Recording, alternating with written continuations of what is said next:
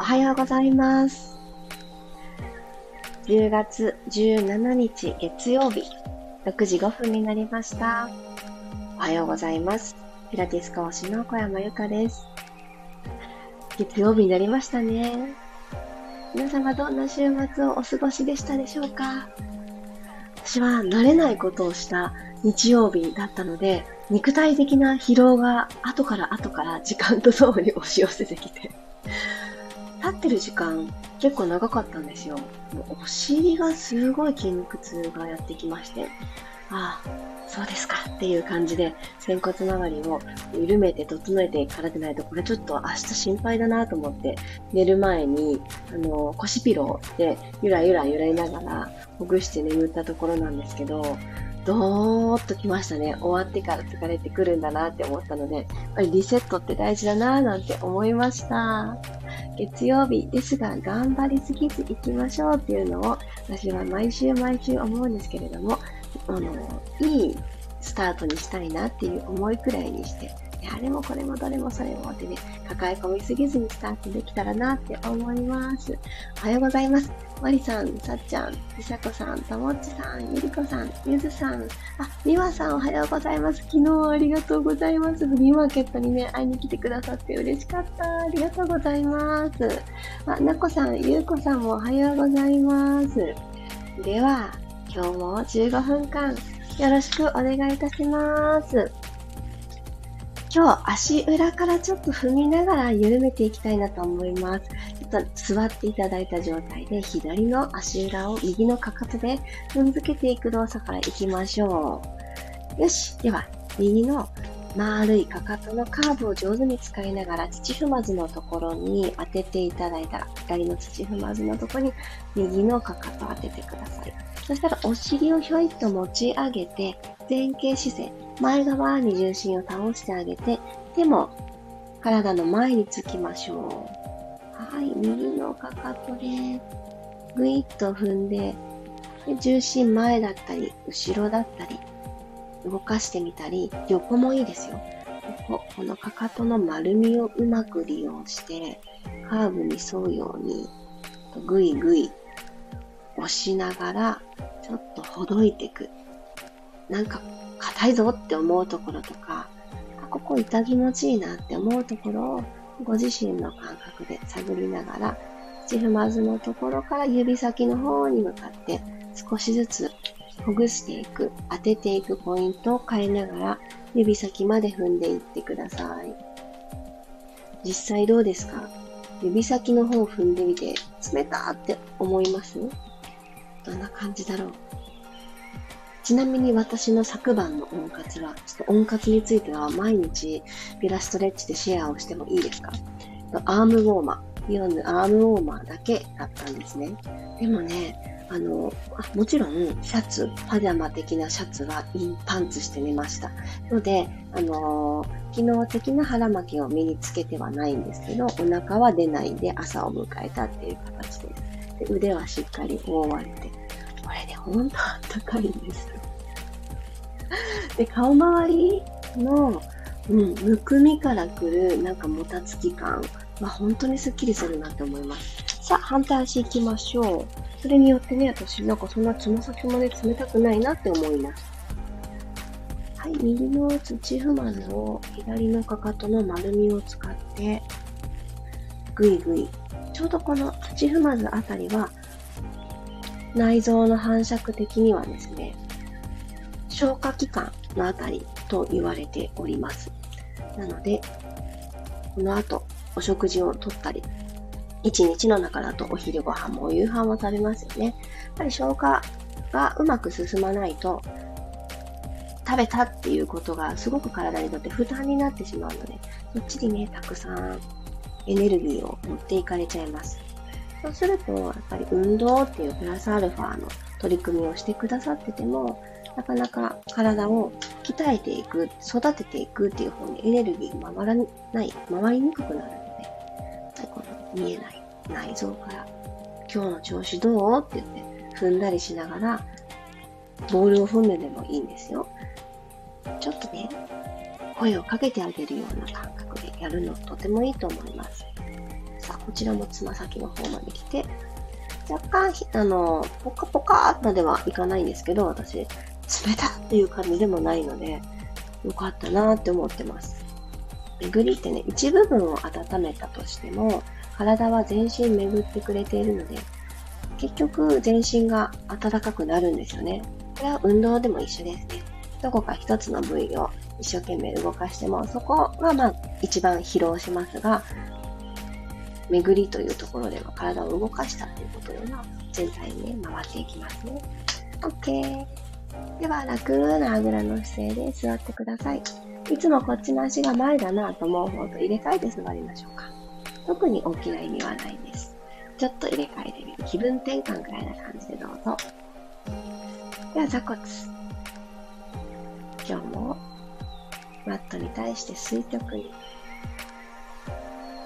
骨盤をスーッと引き起こすようにしていただきたいので、お腹を引き上げる意識です。恥骨からおへそに向かって下から上に登っていく。そして、おへそから溝落ちに向かってまた下から上に登っていくっていうような感覚で、下からうーんって引き上げます。噴水がポーンって水が上に向かって放たれるような感覚とか、もしくは自分の力で引き上げ、引き上げって自分の力で引き上げなので、お花が花瓶の中の水でもいいし、植木鉢の中にいる根っこでもいいし、お水を下から吸い上げる感覚で鼻から息吸いましょう。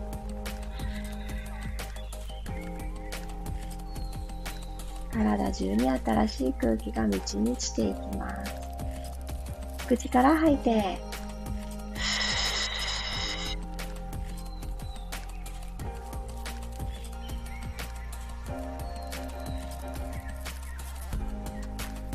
なくなったらもう一度鼻から吸いましょう。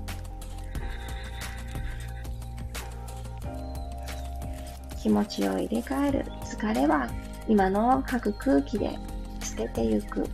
どうぞ。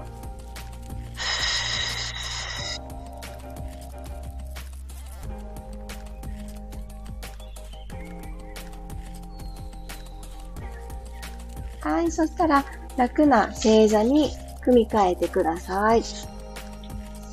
かかとの真上におひが来た、お尻が来た状態作ったらぐーんと一旦手を天井方向に伸ばして朝一番の伸びを行います。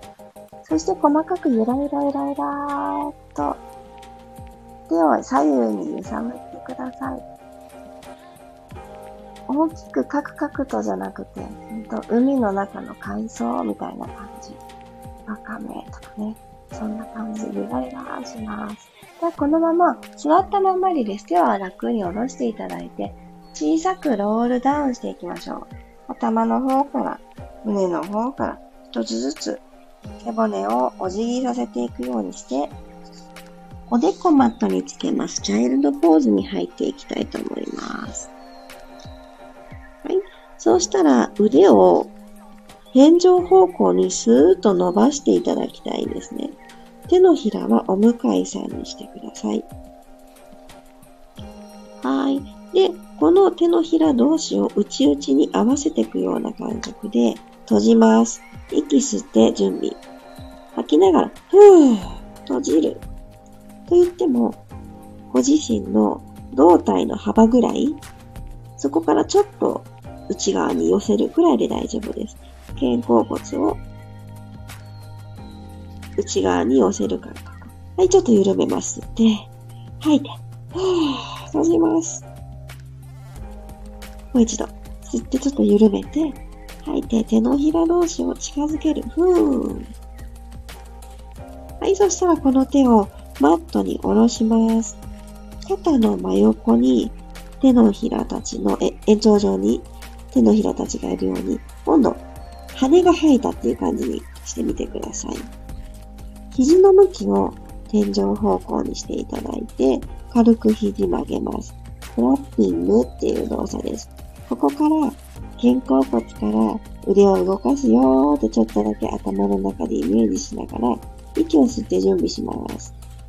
ふわっと吐きながらふわっとね、羽を羽ばたかせるようにして、マットから手をふわっと浮かせて、地面からふわっと浮かせます。そして、またふわっと始まりのところに手を下ろしてきてください。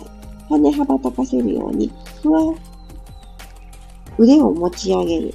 肩甲骨が分かりやすく背骨側に寄ったと思います。はい、ふらっと下ろして、吸いながら、ふわっ持ち上げて、吐いて下ろす。もう2回。ふわ一天井向き。羽ばたくように、最後、下ろします。OK。そしたら頭をゆっくり起こしていきましょう。手をついて四つ倍に入りますね。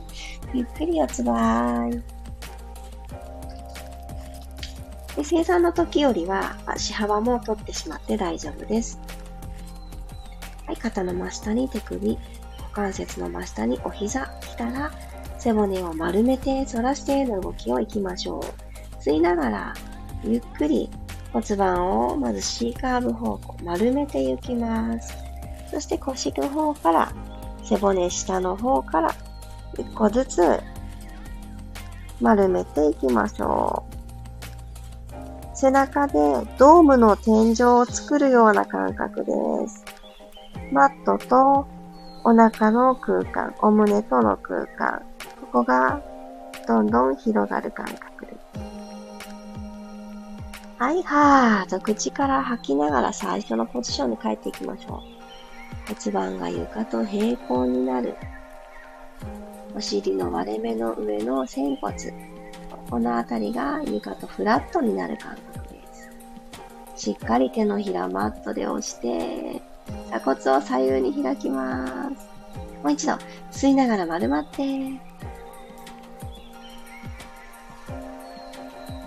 吐きながら、うん、胸で前を見ます。はい、そしたら右手の下に左手をススススーと通していきましょう。シールドザニードル。左の肩をしっかりマットにつけたら、左の側頭部もつけて OK です。右手天井にスーッと伸ばしていってください。左の肩甲骨から腕、二の腕にかけての腕、背中の背面から伸びてますよね。で天井の方に伸ばしていただいた右手は、胸のところからぐっと開いてくると思います。このまま吸って、吐いて、さらに上半身をマットの方に沈めていくようにして、左の肩甲骨側にの腕側、伸びをプラス。ゆっくり四つ倍に戻ってきて反対行きましょう。左の腕の下にススススーっと右手を通していきます。右の肩を完全につけて大丈夫です。右の側頭部も首かしげた状態にならないように背骨の延長上に置いてあげてくださいね。あ、確かに二の腕の方まで伸びてくるっていうのを感じたら、左手を天井にふわーっと持ち上げてください。左手は鎖骨の延長上にあるっていう風にイメージして、ちゃんと胸から開いてみようって、この意識をプラスします。腕だけで頑張らなくって大丈夫。必ず真ん中から、吸って、吐いて、ずんずんと体をマットに沈めていきます。もう一度。吸って、吐いて、ふー。はい、OK です。今日は体勢コロコロいろいろ変えていきます。最後は仰向けです。ゴロリン。最後の動きです。じゃあ仰向けになっていただいて、ちょっとこの体の左右のバランスだったり、上下のバランスだったり感じていきながら、ここが居心地いいなと思うとこ見つけてください。はい、そしたら、右足をテーブルトップに、骨盤は床と平行で大丈夫です。左足スーッとゆっくりゆっくりでいいです。つま先まっすぐのまんま、床から45度ぐらいの高さまで持ち上げてきてください。今日はシングルレッグストレッチ。この足たちを交互にね、動かしていきたいと思います。右足と左足を入れ替えますよ。スイッチ。左足をテーブルトップ。膝を曲げる方ですね。右足が床から45度ぐらいの高さになるように膝を伸ばしていきます。今伸ばした右足をもう一つつま先を1ミリ遠くに、うんってつつきに行く感じ。このつま先の先に何かあると思ってください。どうしても触りたい何かがあると思ってください。で、股関節からこの足をね、引っこ抜く感覚。入れ替えます。先ほどのような感覚で、左足も何か触りに行きたいものにツンってタッチしに行く。入れ替えます。吐きながら入れ替えて、吸って、吐きながら入れ替えます。通る道を正確に、で、吐きながら入れ替え。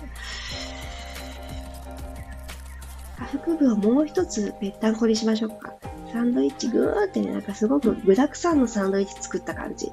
しっかりね、サンドする感じ。うーんと。サンドする反対側、この腰のとこですね。腰のとこ。で入れ替えます。あと2往復しましょう。せーの。顎上がってきた方はちょっと引いてくださいね。つむじはできるだけ遠く入れ替えます。丁寧に伸ばした足は45度ぐらいの高さを目指す。最後。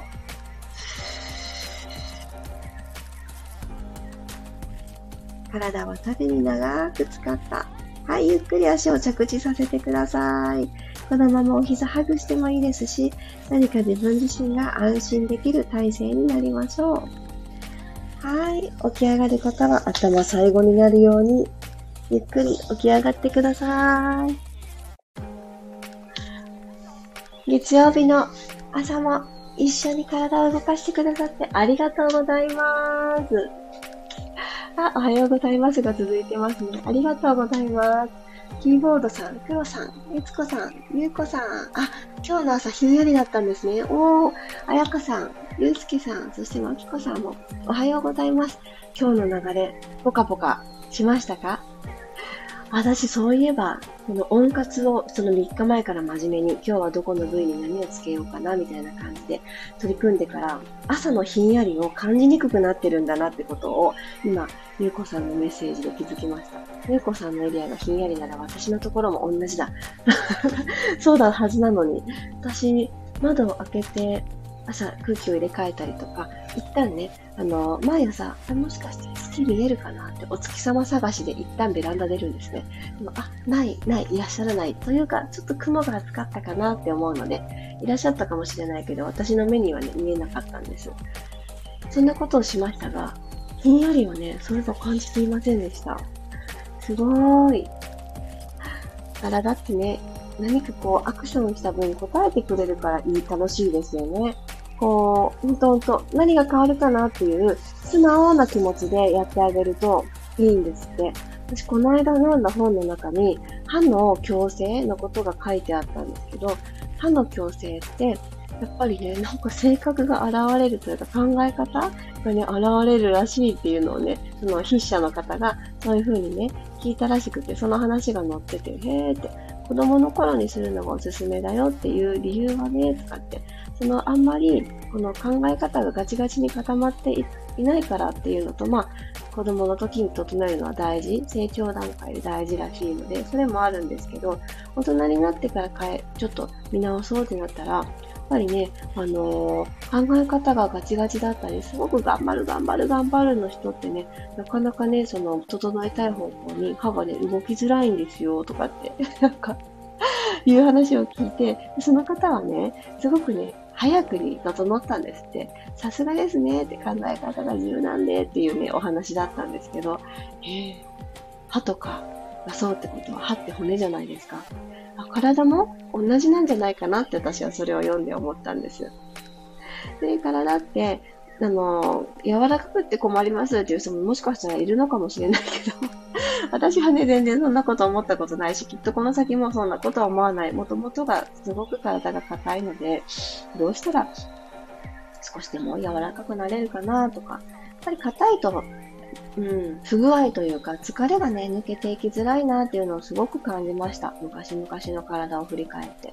少しでも伸ばすこととか刺激入れてあげることによって疲労物質もね、あの、分解されて外に流れていきやすくなるなっていうのはとっても感じるので、そう、柔らかいに越したことないなって。でもそのためにはね、また体が硬いから頑張るぞっていう気持ちよりかは、なんか柔らかくなりたいから、じゃあまず、体を動かさずに、ちょっと考え方を楽な感じに変えてみるのはどうだろう。で、それも結果、体が柔らかくなってくることにつながるんですよね。なのでね、いろんなきっかけがあっていいと思います。今日ちょっと体を動かしてられないって思ったら考え方をキツキツにせずに頑張る頑張るじゃなくって今日はしっかり休もうそして明日頑張るためにとか頑張らなきゃいけないその日のために今日はゆったりしようって決めるのもめちゃくちゃいいと思います。あ、あいさん今朝はお香と暗かったのでキャンドルをつけてやってみました。なんて素敵なんですか。キャンドルいいですよね。私も真冬1月2月の頃にキャンドルと申してよくやっていたんですけど、心もとないんですよ。ちっちゃなちっちゃな明かりなんですけど、またこのゆらゆらするのをチラチラと途中見たりしながら、本当それこそキャンドルとかって眺めてたりすると、焚き火とかもそうかもしれない。暖炉とかある方ね、こう、薪をくべたりする、あの、火がね、燃え上がっていくのとか見てると、このキツキツの考え方を、まあ、いっかっていう気持ちで、ちょっとずつスペースを取り戻してあげられたりしますよね。